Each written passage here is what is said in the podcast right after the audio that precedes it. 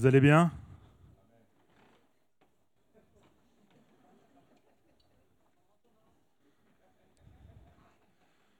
Non mais là c'est plus du jeu là. Vous savez tous que je vais le refaire une deuxième fois, donc il n'y a personne qui le dit la première fois, c'est ça? Vous allez bien? Ah. J'espère aussi, si vous nous suivez par internet, que vous allez bien. Merci d'être avec nous ce matin. Si vous nous regardez en direct ou si vous nous regardez en rediffusion, soyez bénis. Ce matin, ça fait plaisir d'être avec vous. Et on va parler d'un sujet ô combien important, puisque la Bible insiste dessus, mais ô combien qu'on n'aime pas en entendre parler. Un sujet euh, que je me suis rappelé dernièrement alors que je lisais l'un des premiers discours que Jésus fait face à une foule immense, le fameux Sermon sur la montagne. Je ne sais pas si vous avez déjà lu le Sermon sur la montagne. Mais c'est un discours qui est passionnant parce que déjà, il est massif, ça a dû durer plusieurs heures. Alors ça, c'est pour vous prévenir que ce matin, vous êtes là jusqu'à une heure, deux heures, tranquille. On va refaire tout le sermon sur la montagne. Non, je plaisante. Mais c'est aussi un sermon dans lequel il va aborder différents points de la vie. Et alors qu'il aborde différents points de la vie, il y a ce moment où il va parler de l'attitude du religieux. Et alors qu'il parle de l'attitude du religieux, il va bien sûr se mettre à un moment donné à parler de la prière. Et alors qu'il parle de la prière, il va dire ceci, ne vous répandez pas en vaines paroles. Soyez efficaces. Et il va montrer comment faire une prière efficace. Et c'est le fameux Notre Père que vous retrouvez en Matthieu 6 à partir du verset 9 où Matthieu va, nous rapporter ces paroles de Jésus, où il dit, Voici comment vous devez prier. Notre Père céleste, que, que la sainteté de ton nom soit respectée, que ton règne vienne, que ta volonté soit faite sur la terre comme au ciel. Donne-nous aujourd'hui notre pain quotidien. Pardonne-nous nos offenses, comme nous pardonnons à ceux qui nous ont offensés. Ne nous expose pas à la tentation, mais délivre-nous du mal, car c'est à toi qu'appartient dans tous les siècles le règne, la puissance, la gloire. Amen. C'est efficace. C'est très efficace. Dieu, donne-nous ce dont on a besoin. Déjà, ça commence par la louange. Merci d'être Dieu. Donne-nous ce dont on a besoin. Fais ceci pour moi, fais cela. Merci, Amen. C'est ça, prière efficace. Là, je vous vois perturbé. Vous dites, il n'y a, pas un truc là qui s'est passé? Il n'y a pas un passage qui l'a accéléré? Oui, bah, il y a un passage que j'ai effectivement accéléré. Un passage qu'on oublie souvent. Un passage qu'on n'aime pas beaucoup. Pardonne-nous nos offenses, comme nous aussi nous pardonnons à ceux qui nous ont offensés.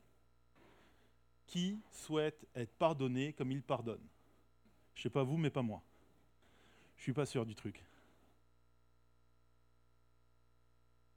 Le seul moment où cette prière n'est pas tournée vers moi, mais c'est une demande que moi je dois faire. Ce matin, vous vous en doutez, on va parler du pardon. Parce que justement, alors qu'il est en train de parler de la prière, Jésus va s'arrêter. Et si vous continuez, et que vous allez justement au verset 14, il va dire ceci, si vous pardonnez aux hommes leurs fautes, votre Père céleste vous pardonnera aussi. Ça c'est bien, ça veut dire qu'il faut pardonner aux hommes, on n'est pas obligé de pardonner aux femmes.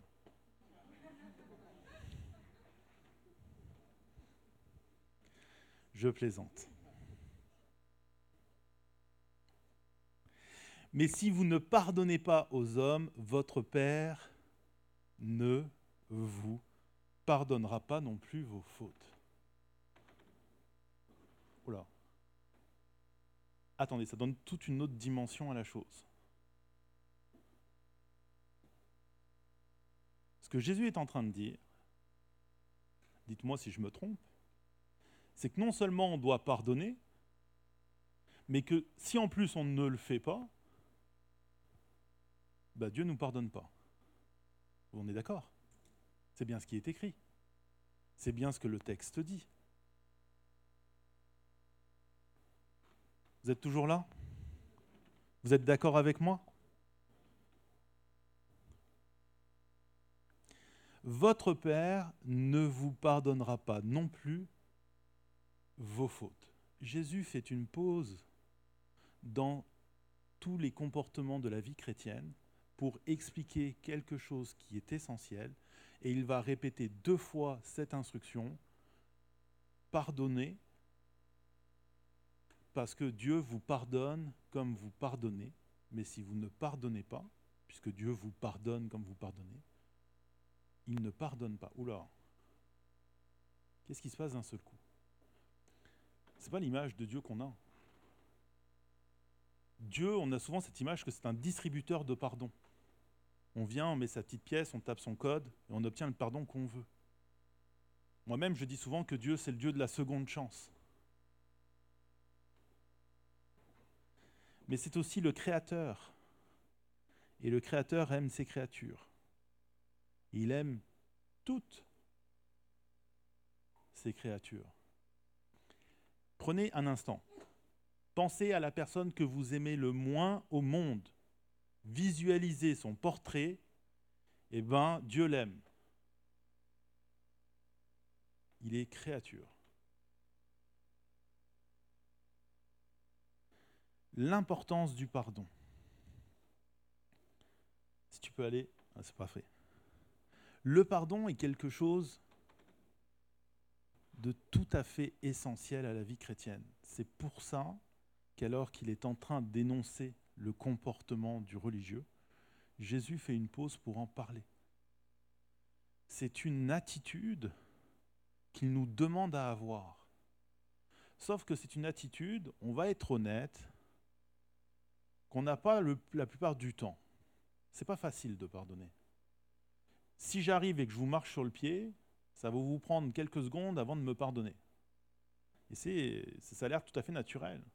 Ça a l'air même contre-naturel de pardonner.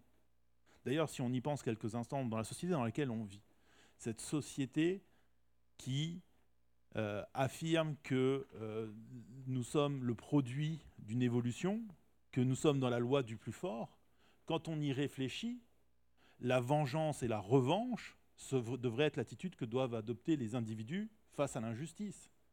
Parce que c'est la preuve que l'on est fort combien de films mettent en avant des héros qui obtiennent justice par la vengeance? Moi, quand j'étais gamin, j'étais fan de tous les westerns qui passaient à la télé, et surtout ceux de Sergio Leone, hein, ce qui trahit un petit peu mon âge. Mais la plupart du temps, la base du scénario d'un film western, c'est un héros qui se fait prendre quelque chose et qui va se venger à coups de revolver et c'est un héros fort parce qu'il se venge. Pardonner, bah, c'est un peu l'acte des faibles. Pardonner, c'est celui qui ne veut pas prendre vengeance et qui se débarrasse de l'affaire. Pardonner, ça paraît pas logique. Et pourtant, combien de messages dans la Bible parlent du pardon? Combien de fois Jésus lui-même va revenir sur l'importance du pardon? Vous connaissez tous, ce passage où à un moment donné, Pierre va s'approcher de Jésus et va lui dire, si mon frère fait quelque chose contre moi, combien de fois je dois lui pardonner? Sept fois? Et Jésus va lui répondre, sept fois, sept fois.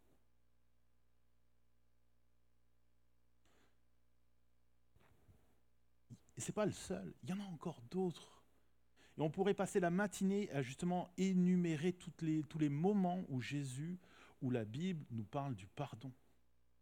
Et je ne parle pas là du pardon de Dieu que Dieu nous accorde à la croix. Je parle vraiment du pardon de quelqu'un qui a fait quelque chose contre nous, de quelque chose qu'on a vécu comme une injustice, de quelque chose qu'on a vécu comme quelque chose de souffrant, d'une trahison, de quelqu'un qui nous a fait mal, de quelque chose qui n'est pas normal, que nous considérons comme qui n'aurait pas dû se produire. comme nous, nous pardonnons à ceux qui nous ont offensés. Vous savez qu'il existe des études qui se sont penchées justement sur le pardon et l'importance du pardon. Et si vous cherchez un petit peu, vous allez trouver certaines de ces études qui sont très intéressantes. Il y en a une par exemple qui dit que euh, la vengeance et la revanche, contrairement au pardon, nous amènent à ne pas passer à autre chose. Quand quelqu'un se venge, quand quelqu'un a sa revanche, il ne clôture pas l'histoire. Pourquoi? En fait, quand on y réfléchit, c'est tellement logique. Si on considère que ce qu'on a vécu est injuste, eh ben on veut justice. Or, la vengeance, c'est faire mal à l'autre. Et parfois lui imposer une réaction qui est démesurée par rapport à ce qu'il a fait. Donc c'est juste blesser l'autre. Mais est-ce qu'on a reconnu que ce qu'on a vécu était injuste? Est-ce que les gens autour de nous ont dit oui, c'est vrai, ce qu'il a vécu est injuste, ça n'aurait pas dû se produire? Est-ce qu'on a obtenu le fait que tout le monde ait reconnu que ce qu'on a vécu était, était injuste? Non qui fait que souvent, avec la vengeance et la revanche, nous ne passons pas à autre chose. L'histoire reste là. Et nous réclamons encore vengeance. Une autre étude démontre qu'une situation non résolue ou que la rancune, voire la rancœur, augmente le taux de cortisone, la fameuse hormone du stress, que ça augmente notre fréquence cardiaque, que ça augmente notre pression sanguine, que ça peut même altérer notre système immunitaire quand on dit que la rancœur nous dévore de l'intérieur, d'un point de vue biologique, c'est vrai. C'est vrai, les émotions nous dévorent. On garde en dedans, on recense. C'est un petit peu logique. Parce que l'une des actions principales de la colère, c'est de justement activer le corps pour amener une réponse à une situation. Le problème, c'est que quand vous avez de la rancune, la rancune, c'est quoi? C'est de la colère qui a stagné. C'est quelque chose qui est resté latent à l'intérieur de vous et qui se réveille de temps en temps et qui réactive votre corps et qui relance toute la machine. Et quand vous passez votre temps à relancer votre machine, eh ben, ça vous dévore de l'intérieur. Surtout que le problème de la colère, c'est que c'est une émotion qui se nourrit toute seule. Vous n'avez même pas besoin de vous en occuper, elle va se nourrir toute seule. D'événements. Ah, cette personne, c'est ainsi. Puis l'autre jour, il a fait ça. Puis euh, aujourd'hui, il a fait comme ceci. Puis tu sais pas ce qu'il a dit à la machine à café, il a dit ça. Vous connaissez un genre de situation. C'est pas nous ça. Nous on n'est jamais comme ça. Nous on est des gens bien. On ne fait pas de ragot. Surtout pas sur les gens qui sont assis à côté de nous ce matin.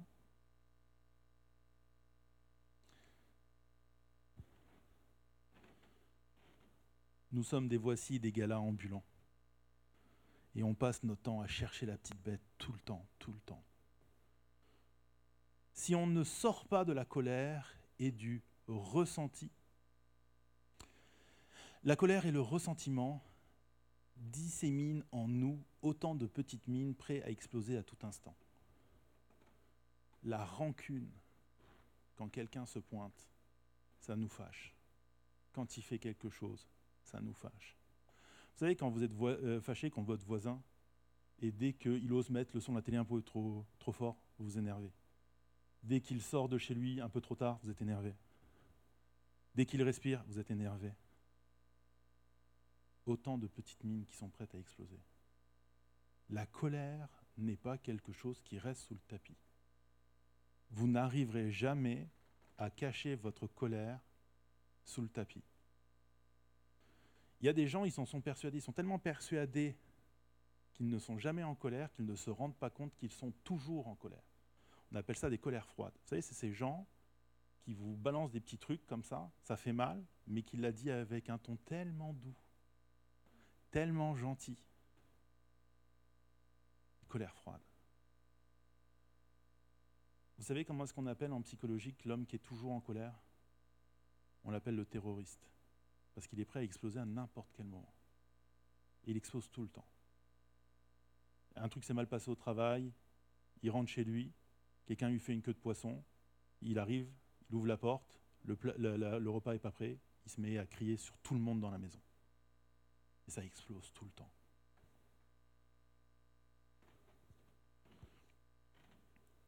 Il y a des études qui diraient que la colère et la rancune pourraient donc vous prédisposer à une crise cardiaque.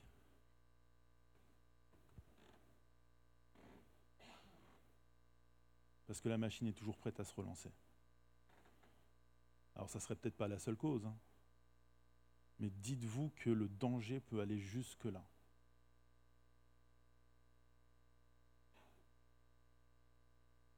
De réactiver en permanence la machine, tout le temps. La rancune n'est pas quelque chose avec lequel il fait bon vivre. D'ailleurs, souvent, on confond rancune et colère, hein, mais les deux choses sont différentes. La rancune est très froide. La rancune est intériorisée. La rancune vous fait classer des petits dossiers. Vous savez, ces, ces petits dossiers, quand il y a quelqu'un qui apparaît, hop, vous ouvrez. Alors, il a fait quoi?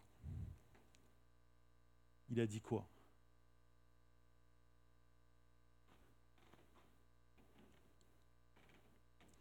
Alors que le pardon, lui, ouvre la porte à l'empathie, la sympathie, la compassion, voire même l'amour. Il y a des études qui démontrent que le fait de vouloir pardonner a tendance à faire voir les autres comme des êtres humains. Waouh Vous vous rendez compte qu'à un moment donné, on est tellement en colère contre les gens qu'ils ne sont plus des êtres humains.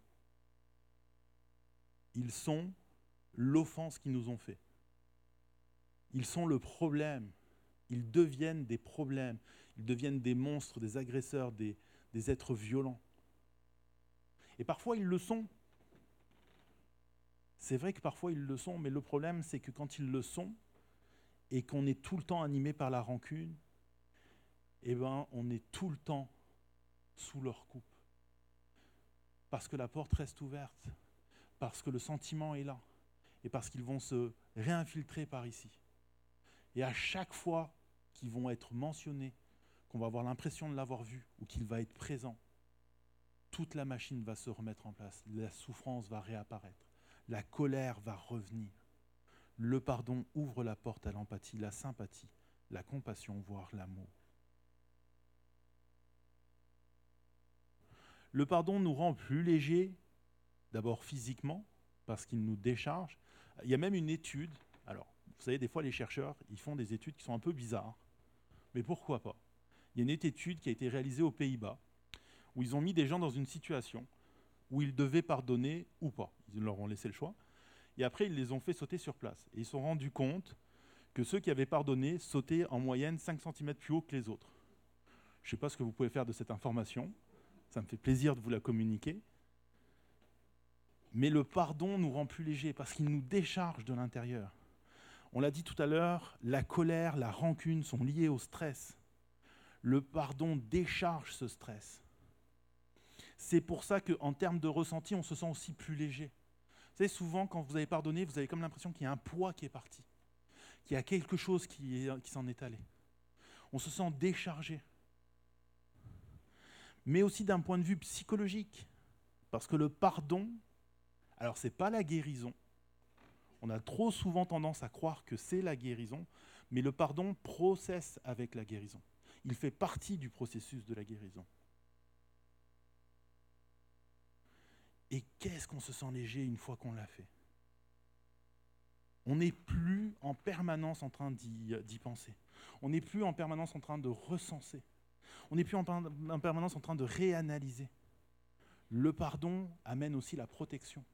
Parce qu'une fois qu'on a pardonné, on peut fouiller ce qui s'est passé. On peut dire oui, oui, ok, cette personne m'a trahi. Mais bon, est-ce que je n'ai pas été un petit peu trop naïf? Est-ce que je n'ai pas un petit peu trop ouvert la porte? Est-ce que quelque part, je devrais pas faire un peu plus attention à qui je me confie? Et ça permet de mettre des barrières. C'est pas tout. Quiconque éprouve du ressenti envers autrui dépense beaucoup trop d'énergie psychique et émotionnelle. Vous n'imaginez pas. Je sais qu'à la caméra, il va m'en vouloir parce que depuis tout à l'heure, je suis en train de me dire, lui, il va se mettre en colère parce que je suis en train de sortir du cadre parce que je suis désolé. Ça va, Alex? Vous n'imaginez pas l'énergie que ça prend d'en vouloir à quelqu'un. C'est éreintant. Faut en permanence être sur le qui-vive. faut en permanence faire attention. En permanence, on se rappelle, on se recommémore, on refait l'analyse, on, fait du NCIS de situations injustes on repasse tout, on redécoupe, on refait l'autopsie. Qu'est-ce qui s'est passé? Comment j'y suis arrivé là? Pourquoi il a fait ceci? On refait dans notre tête la discussion avec cette personne. On imagine le procès de cette personne. On est tout le temps sur le qui-vive. Et tout ça, c'est de l'énergie qu'on dépense. On peut le dire de façon inutile, parce qu'au final, tout ce qu'on fait, c'est nourrir notre propre rancune. Tout ce qu'on fait, c'est continuer à nourrir ce qu'on avait. Mais aussi émotionnellement, parce que inévitablement, on réactive la colère, on réactive le sentiment d'injustice, on réactive tout ça. La présence de ceux qu'on a étiquetés comme étant des ennemis nous oblige à nous méfier des autres. Il y a des études qui démontrent que plus on considère l'autre comme un ennemi, plus on a tendance à considérer les autres comme un danger. C'est le fameux euh, l'homme est un loup pour l'homme, l'enfer c'est les autres.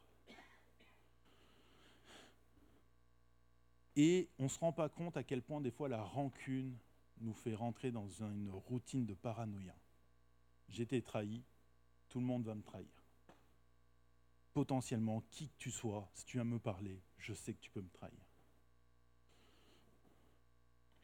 Or, le pardon fait revenir la perception et la sécurité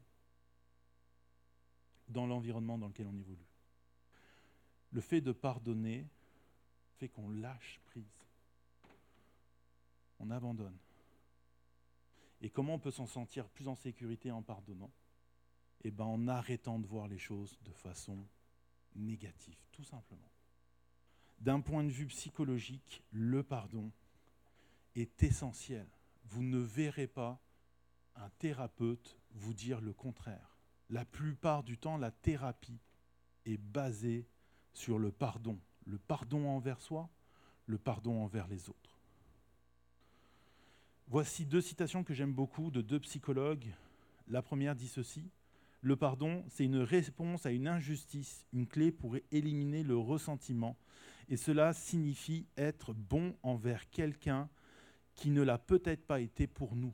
Pardonner quelqu'un, c'est voir son humanité et pas lui souhaiter de mal. Robert Henrich. Et l'autre, c'est pardonner, c'est changer le cours de notre vie et choisir d'en reprendre le contrôle. Dr Fred Lunsky mais celui qui en parle encore le mieux, c'est Jésus. Et c'est particulier que Jésus en parle si bien du pardon. Parce que Jésus, je vous rappelle que c'est celui qui est monté sur la croix à cause de nous. Si quelqu'un pourrait nous en vouloir, c'est lui. Pourtant, Jésus est le bon berger qui donne sa vie. Et parce qu'il donne sa vie, il est peut-être celui qui parle le mieux du pardon. Tout à l'heure, je vous citais ce fameux texte avec Pierre qui arrive et qui va demander combien de fois. Et on peut se demander pourquoi il dit 7. D'où il sort ce chiffre Il faut savoir qu'à l'époque, il y a des rabbins qui avaient limité le nombre de pardons qu'on pouvait accorder à une personne à trois parce qu'il considérait qu'au bout d'un moment, quand tu es, croyant, quand tu es censé être sous la grâce, tu dois appliquer la grâce.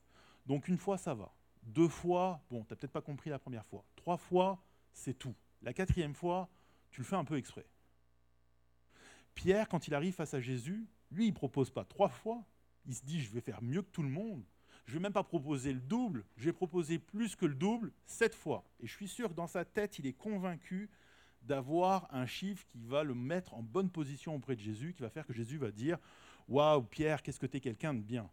Et là, Jésus lui répond Sept fois, sept fois.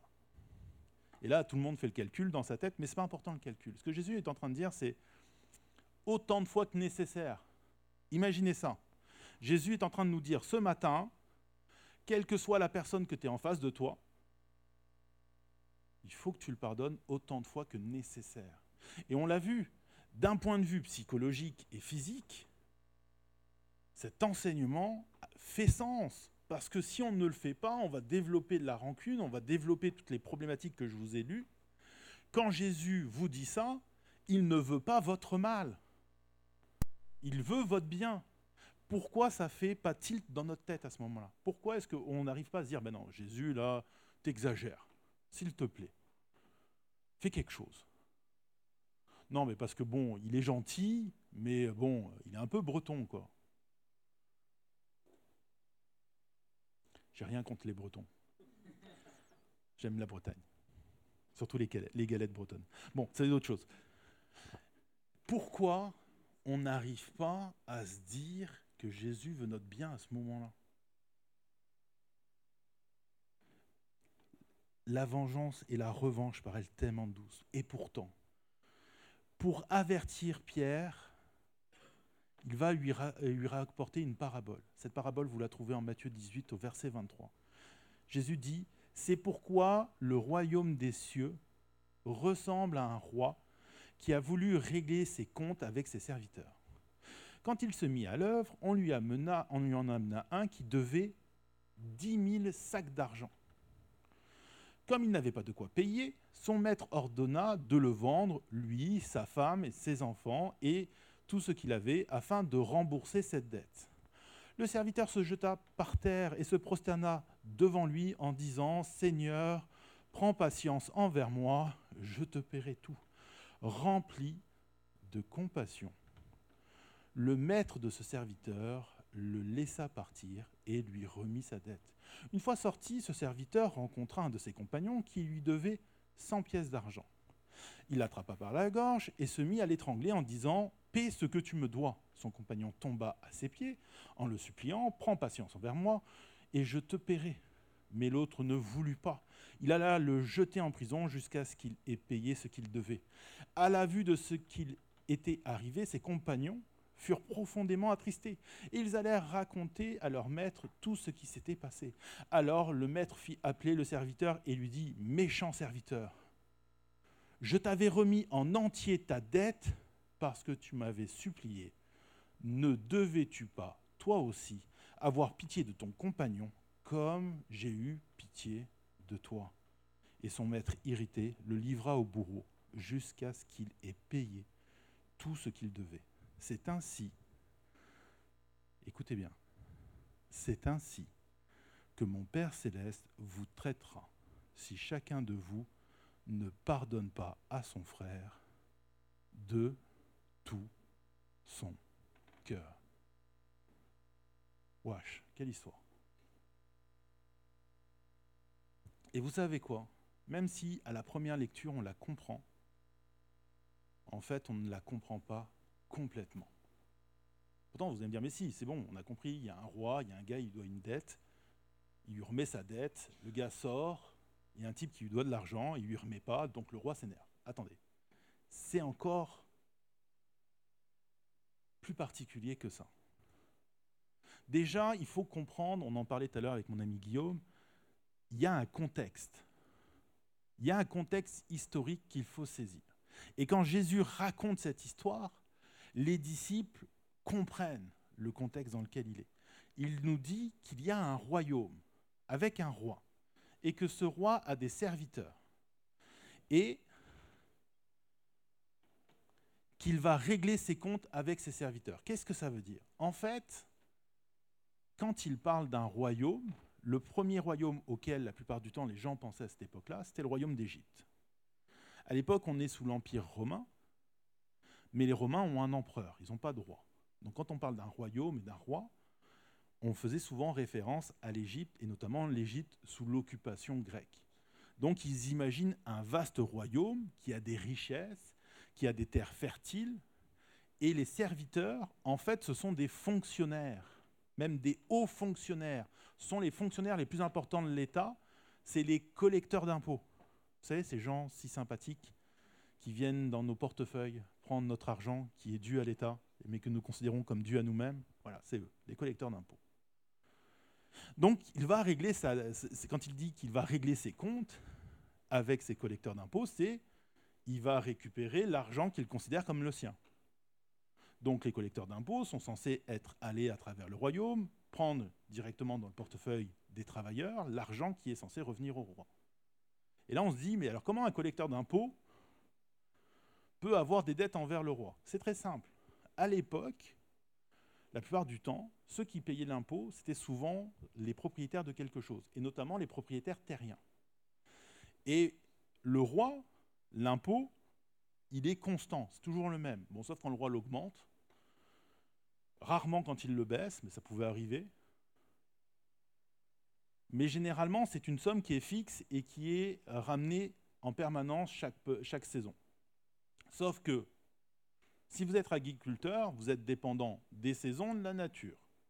Donc potentiellement, vous n'avez pas tout le temps le même rendement. Et ça peut arriver qu'à certains moments, vous n'ayez pas de quoi pouvoir payer l'impôt. Et à ce moment-là, le collecteur vous accorde un crédit et donc une dette.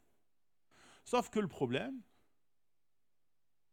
c'est que le collecteur, lui, devait compenser pour vous. Parce que le roi, pas d'excuse. Lui, le collecteur, il doit ramener telle somme d'argent. S'il ne ramène pas telle somme d'argent, il y a un problème. Du coup, ça veut dire que le collecteur devait compenser pour vous. D'où le fait que vous aviez une dette envers lui. Vous me suivez? Petit cours d'économie de l'Égypte antique. En fait, on est en train de parler d'un serviteur qui a accordé des crédits à des gens, mais il a accordé trop de crédits parce que lui n'est pas en capacité de fournir l'argent qu'il devait. Et du coup, il se retrouve en devoir au roi. Mais quel mauvais collecteur d'impôts Quel gouvernement voudrait un collecteur d'impôts qui lui, qui lui coûte plus d'argent, qui lui en ramène? C'est pas tout. On dit qu'il doit 10 000 sacs d'argent. 10 000 sacs d'argent, cette somme est complètement démesurée. Jésus exagère parce que 10 000 sommes d'argent, à l'époque, c'est bien plus haut que le revenu annuel d'un roi.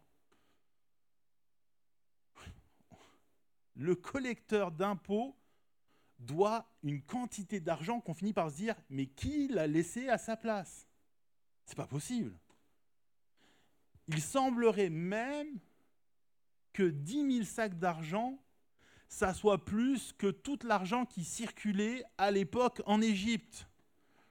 Le gars doit la somme totale que l'Égypte possède. Watch. Mais quel mauvais collecteur d'impôts. Mais qui l'a laissé à cette place-là? Vous savez, les fonctionnaires. J'ai rien dit. J'aime les fonctionnaires aussi.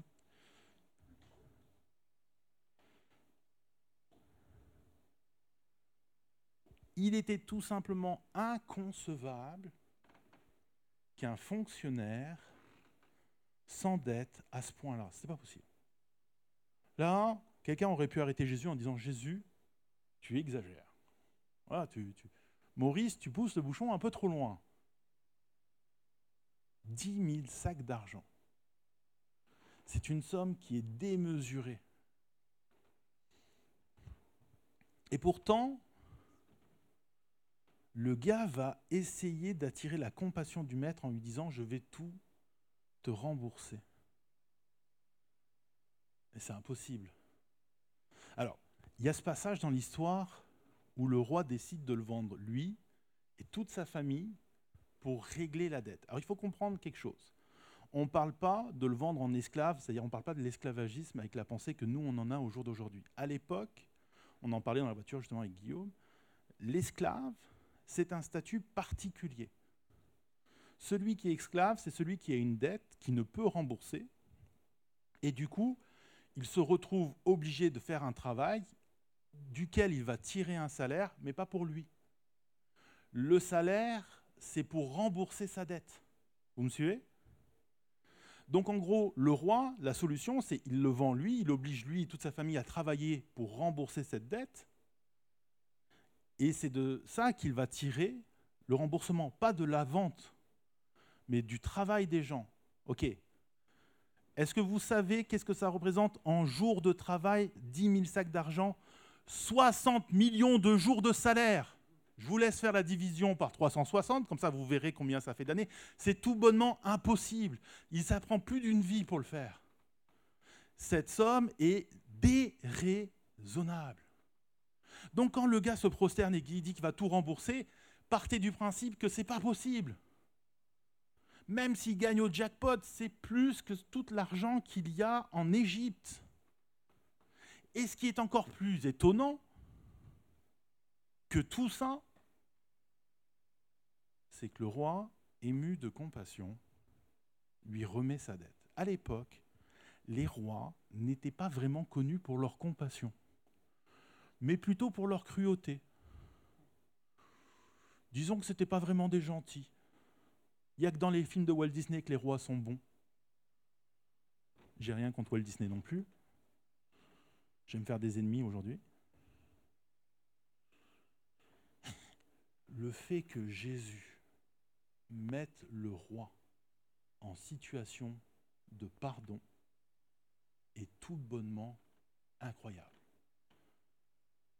Mais rappelez-vous qu'il a dit, le royaume des cieux est comme. Ce qu'il est en train de dire, c'est imaginez 30 secondes. Vous êtes un collecteur d'impôts qui a accumulé une dette tellement pharaonique que vous ne pourrez jamais la rembourser par vous-même. Ça prend le roi qui, ému de compassion pour vous, vous remet votre dette. Est-ce que vous n'êtes pas contente que quelqu'un ait payé votre dette à votre place? C'est ça Jésus à la croix. Guillaume, viens voir deux secondes, s'il te plaît. Ah oui, tu es venu, hein, je vais en profiter. Votre dette, c'est ça. Guillaume, mets-toi là. Recule un petit peu. C'est bon. Vous voyez, il est beau. Il est frais. C'est un collecteur d'impôts qui doit une dette. Et donc, quand vous le regardez, ce que vous voyez, c'est un collecteur d'impôts qui vous doit de l'argent. Ok Vous êtes d'accord? Moi, je suis Jésus. Ok? Je fais Jésus. Quand Jésus vous pardonne, il se passe ceci. Vous voyez quoi? Vous me voyez moi. Vous ne voyez plus le collecteur d'impôts qui vous doit de l'argent. C'est ça le pardon. Merci. Quand on dit que Jésus efface votre dette, c'est ça qui se passe. On ne voit plus le collecteur, on voit Jésus. On voit la dette effacée.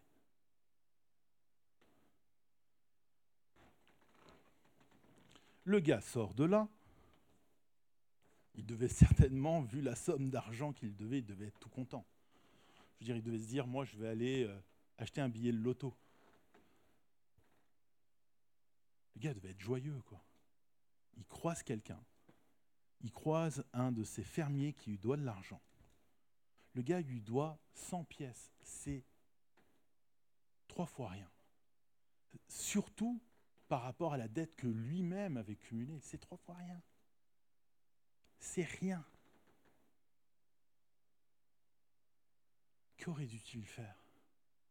Normalement, quand on se fait remettre une faveur hein, comme ça, on devrait être dans des bonnes dispositions on devrait être super content. Lui, ce qu'il fait, c'est il l'empoigne. Alors Guillaume, je te rassure, hein, je ne vais pas mimer avec toi. Il l'étrangle. Donne, rends-moi l'argent que tu me dois, 100 pièces.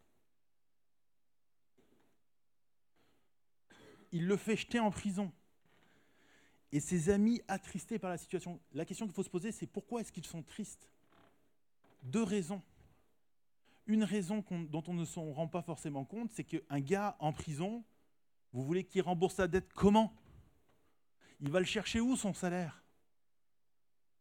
Le gars pouvait passer sa vie en prison, sauf si quelqu'un décidait de rembourser sa dette à sa place. Techniquement, il vient d'envoyer quelqu'un en prison à vie. Ça, c'est ce que fait la rancune. Quand vous exercez la rancune, ce que vous faites, c'est vous emprisonner quelqu'un à vie dans votre prison de colère. Et elle y sera tout le temps, en permanence. Et à chaque fois, ça va se réactiver. Et toutes les problématiques qu'on a lues tout à l'heure vont revenir. vous lui donnez aucune possibilité de rembourser sa dette parce que vous l'avez enfermé. C'est là qu'il y a un problème. Et s'ils sont tristes, la deuxième raison, c'est parce que techniquement, comme je l'ai dit, vu la dette que lui-même avait accumulée, il aurait dû faire preuve de générosité. Or, son attitude démontre qu'il ne réalise pas ce que le roi a fait pour lui. Une dette qui normalement qu'il n'aurait jamais pu rembourser. Une dette qui était impayable par lui-même. C'est pas 100 pièces qu'il devait. C'est 10 000 sacs d'argent. Le PIB de l'Égypte au complet.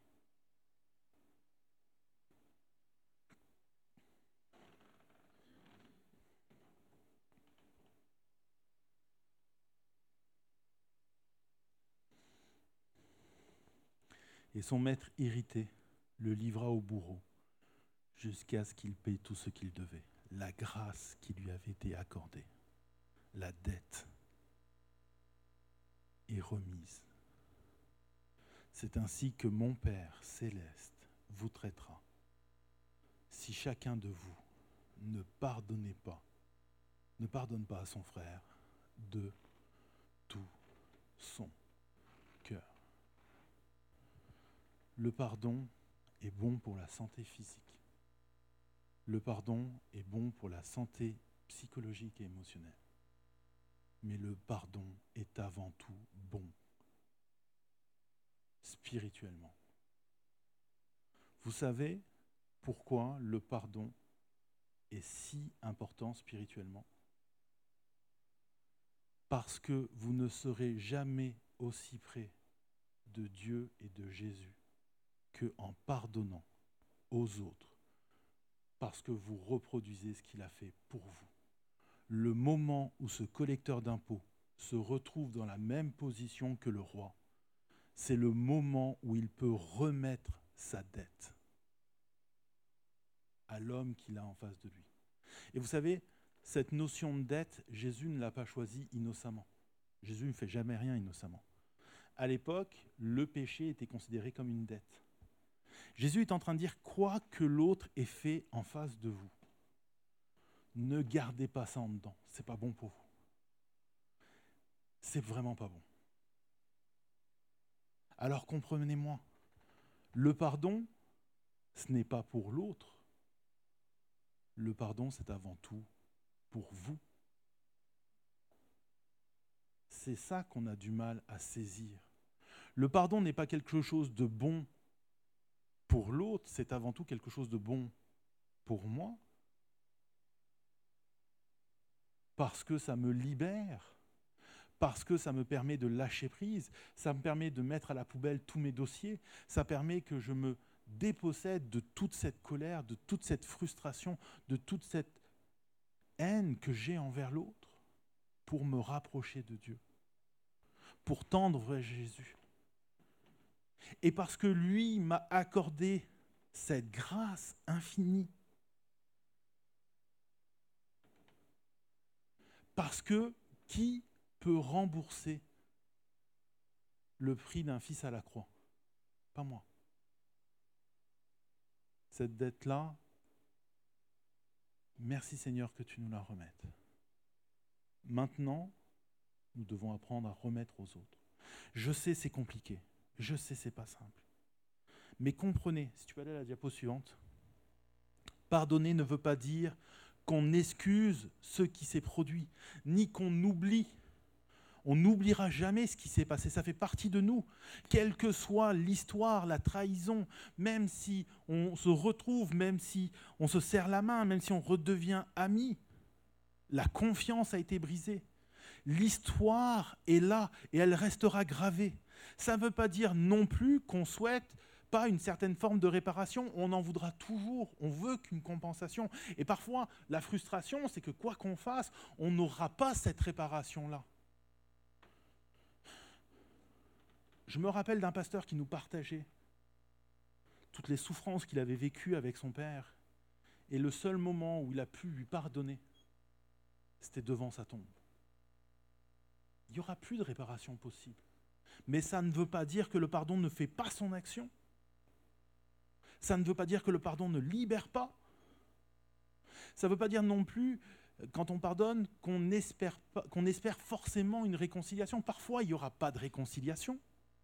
Parfois, la personne ne veut pas. Parfois, vous pouvez dire à quelqu'un je te pardonne et la personne peut vous répondre j'en ai rien à faire. Mais ce n'est plus votre problème, c'est son problème. Rappelez-vous, le pardon n'est pas pour l'autre, il est pour vous avant tout, pour vous libérer.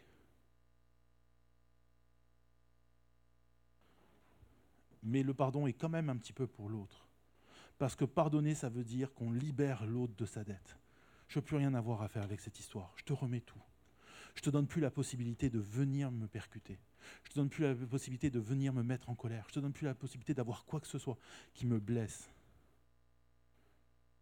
Et en pardonnant l'autre, on le libère de nous et on se libère de lui. C'est remis. Je t'aime de loin, de très loin. Tu n'es pas obligé de me donner des nouvelles. Je veux juste que tu sois pardonné. Je te pardonne. Je te remets ça.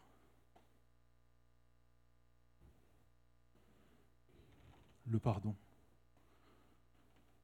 Pourquoi c'est si compliqué alors que c'est si bénéfique?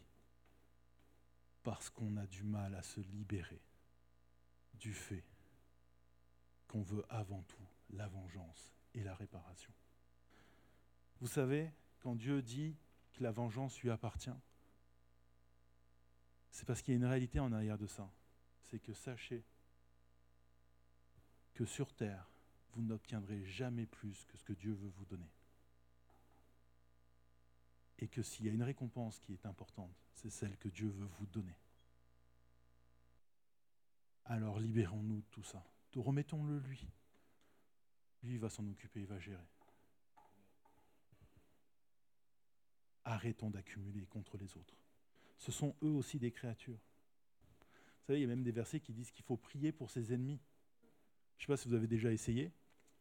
Moi, j'ai déjà essayé. Quand tu pries pour un ennemi, ça ressemble à peu près à ça. Bon, Seigneur, bénis-le, Amen.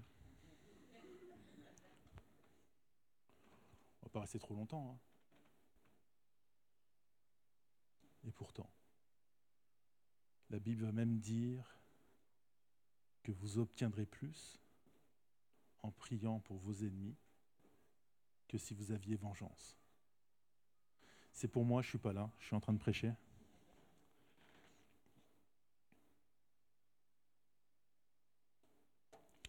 Du coup, si tu peux aller à la diapo suivante, s'il te plaît.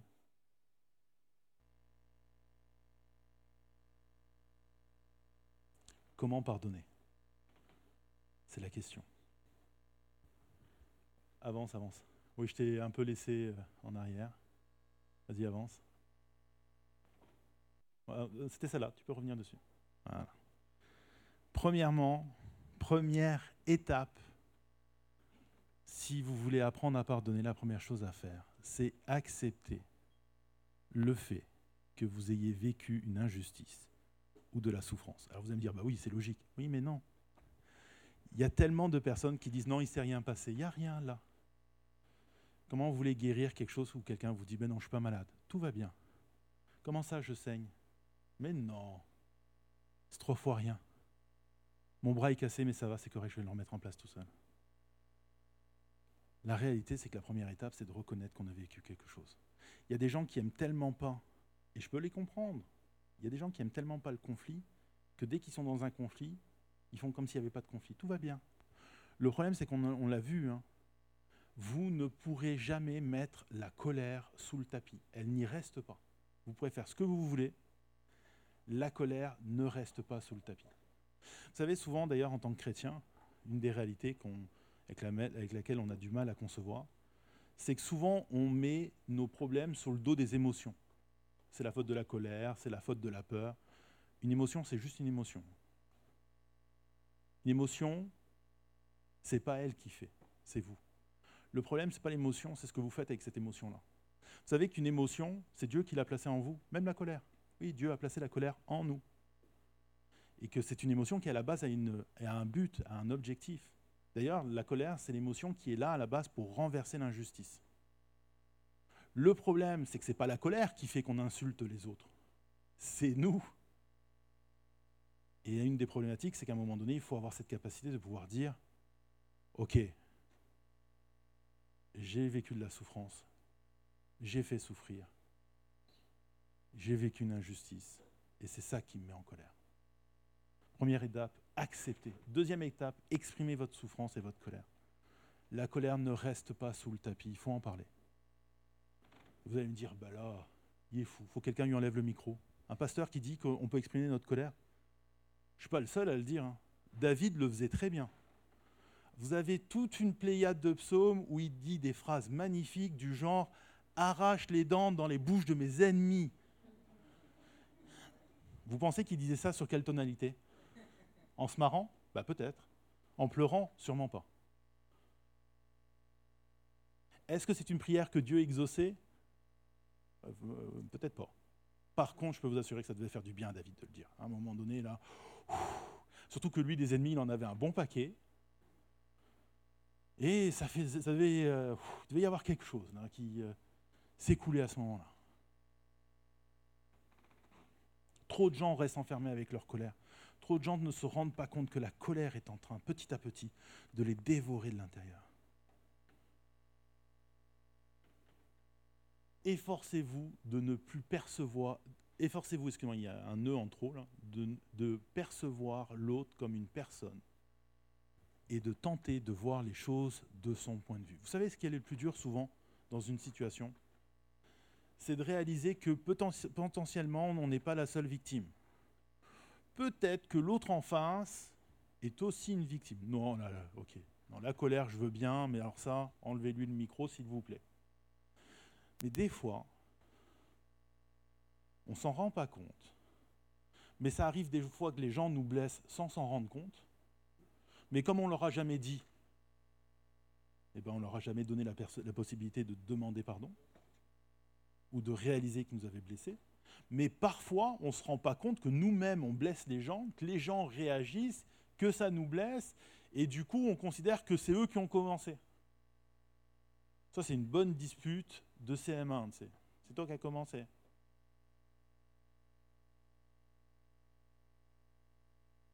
Des fois, il faut se mettre dans le point de vue de l'autre. Ah non, mais cette personne m'a trahi, tu ne te rends pas compte? Je ne vais pas commencer à le considérer? Oui. Tu as trahi Dieu. Et pourtant, il t'a pardonné. Dieu t'a pardonné. Dieu a payé à la croix. C'est pas compliqué, c'est la base, il faut revenir en permanence à ça. L'autre en face est une créature. Lui aussi a des sentiments, des émotions. Lui aussi, il vit des choses. Non, c'est pas possible. Mon patron, il vit pas de choses. Lui, tout ce qu'il veut, c'est de l'argent. T'en sais rien. Tu sais pas comment il sa vie. Tu sais pas comment ça se passe quand il ferme son bureau. Ce qui est fascinant, c'est que quand Jésus parle du Notre Père, il parle justement de toute cette attitude qu'on peut avoir face aux autres et qu'il veut ramener vers fais ça toi dans ton coin. Pas, pas pour te vanter auprès des autres, pour toi. Je l'ai dit, le pardon, c'est pour soi. Et parfois, pour soi, il faut arriver à se dire, OK, cette personne a mal agi en face de moi. Peut-être qu'elle s'en est pas rendue compte. Peut-être que si, hein. peut-être que c'est foncièrement une personne mauvaise. Mais ça reste un être humain, et peut-être que s'il est mauvais, c'est parce que lui-même a vécu. Attention, ça n'excuse pas ça explique. Et quand ça explique, on comprend. Et quand on comprend, on guérit. Enfin, accepter que potentiellement cette situation restera toujours injuste. C'est pas parce que vous pardonnez que vous aurez réparation. Parfois, ça, ça fera, ça ramènera pas la relation. Parfois, ça vous ramène pas ce que vous considérez qui vous revient. Parfois, les gens ne reconnaîtront pas autour de vous que dans cette situation, vous étiez la victime. C'est possible, ce n'est pas important. Ce qui est important, c'est vous libérer. Ce qui est important, c'est relâcher. c'est plus important. Ce qui est important, c'est d'avancer pour Dieu, de se concentrer sur lui et de lui ressembler. Enfin, et on va terminer avec ça, très souvent le fait d'accepter que la, situation restera à vie injuste et elle sera inscrite comme ça dans les livres d'histoire. C'est là que tout se referme. C'est souvent là que la guérison est presque terminée. Il reste une dernière étape, une étape qu'on ne soupçonne pas toujours et qui est pourtant essentielle. Le fait de trouver un sens à notre souffrance. Ce n'est pas quelque chose d'évident, mais parfois, trouver un sens de pourquoi. La fameuse question du pourquoi. Qu'est-ce qui a fait? Et ce n'est pas tant pourquoi j'ai vécu ça, mais plutôt qu'est-ce que je vais faire avec ça? Vous me suivez? On relie trop souvent la question du sens à qu'est-ce que j'en fais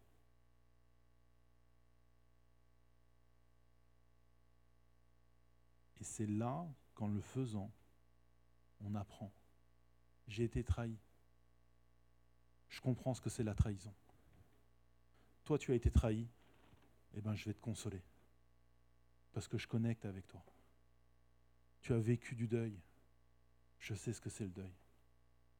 Je vais vivre ce deuil avec toi. Je vais t'accompagner. Et là, vous ressemblez à un chrétien qui soutient dans la souffrance. Parce que vous avez su transformer votre souffrance. Dieu et Jésus est le donneur de sens. Parce que lui a transformé sa souffrance en un sens pour nous. Un pardon qui a payé la dette. Et parce qu'il l'a fait, quel que soit ce que vous ayez vécu, si vous lui remettez entre ses mains, Jésus est celui qui donne du sens. C'est pas extraordinaire ça Ça mérite pas un Amen comme on vient d'entendre Amen Accepter, exprimer, voir l'autre comme accepter et trouver. Voici les cinq étapes du pardon. Oh, j'aurais pu en rajouter et aller plus en détail, mais celle-ci, déjà on les saisit. Si on saisit l'importance du pardon dans nos vies, ô combien plus rien ne peut nous arrêter. Amen. Alors, quand vous prierez la prochaine fois, rappelez-vous, pardonne-nous nos offenses, comme nous nous pardonnons à ceux qui nous ont offensés, parce qu'on pardonne. Amen. Merci Seigneur pour, pour ce prix que tu as payé à la croix pour nous, Seigneur. Merci pour cette dette que tu nous as remis. Merci pour, euh, pour cette chance que tu nous donnes et pour ces opportunités que tu nous accordes d'être des serviteurs qui tendent à ressembler au Maître et qui, comme tu nous as pardonné, accordent leur pardon en retour. Parce que être chrétien, ça veut dire pardonner. Dans le nom précieux de Jésus. Amen. On va terminer avec quelques annonces. Donc, il y a mardi, il y aura la réunion de prière, c'est 19h30. Je me sens un peu tout seul parce que ça ne s'affiche pas. Oui, merci. Et euh, c'est l'annonce suivante, c'est la date du pique-nique, c'est le 13 C'est le 13. Alors, on m'a bien briefé, on m'a dit, c'est un pique-nique, vous amenez votre pique-nique. C'est-à-dire que vous prenez chez vous, vous faites votre petit pique-nique et vous venez avec, parce que là-bas, il y aura le pique-nique des autres. Et les autres, bah, ils ont leur pique-nique et des fois, ils n'ont pas de quoi donner aux autres. Donc du coup, amenez votre pique-nique. C'est bon? Je l'ai bien dit?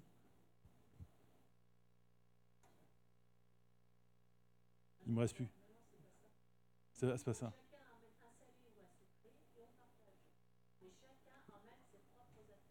Ok.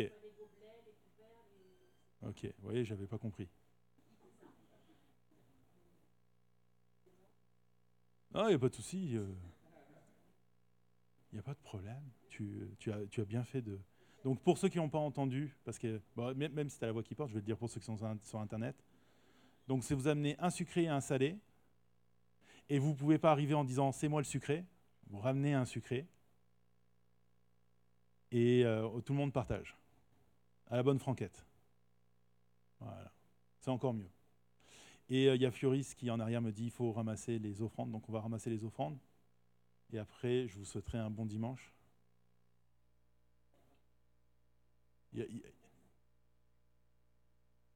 Là, il y a un grand temps de silence et un blanc qui s'installe. On vous juge.